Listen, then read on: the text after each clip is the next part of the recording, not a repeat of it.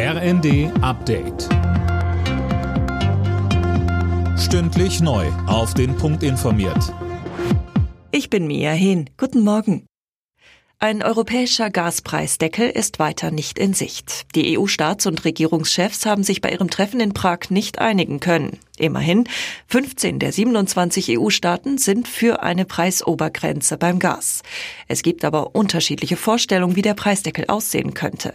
Bis Mitte Oktober soll die EU-Kommission jetzt einen Vorschlag erarbeiten. Bundeskanzler Scholz. Es gibt in dieser Frage keine Denkverbote und keine ideologischen Auseinandersetzungen. Es ist aber auch klar, jeder Markteingriff, jede Setzung von Preisen stellt automatisch Fragen an die Versorgungssicherheit. Deshalb müssen wir diese Dinge sehr genau diskutieren und auch vorbereiten.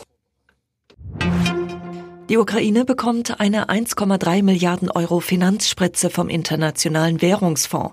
Das Geld soll Kiew bei der Bewältigung seines dringenden Zahlungsbilanzbedarfs unterstützen. Die Ukraine hatte dem IWF zuletzt mangelnde Unterstützung vorgeworfen.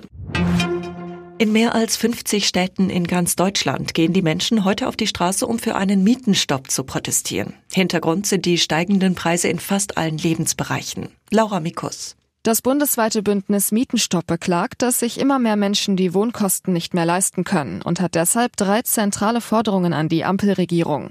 Erstens, dass Mieterhöhungen für sechs Jahre begrenzt werden. Zweitens, dass die Mietpreisbremse scharf gestellt wird und nicht mehr so leicht umgangen werden kann. Und drittens, eine energetische Gebäudesanierung für mehr Klimaschutz. Demos und andere Aktionen gibt es heute unter anderem in Berlin, Hamburg und München. Die Fußballnationalmannschaft der Frauen hat sich am Abend in einem Testspiel mit 2 zu 1 gegen Frankreich durchgesetzt. Die Wiederauflage des EM-Halbfinals galt als erster Test für die Weltmeisterschaft im kommenden Jahr. Die beiden deutschen Treffer erzielte Kapitänin Alexandra Popp. Und zum Auftakt des neunten Spieltags in der Fußball-Bundesliga hat Werder Bremen auswärts drei Punkte geholt.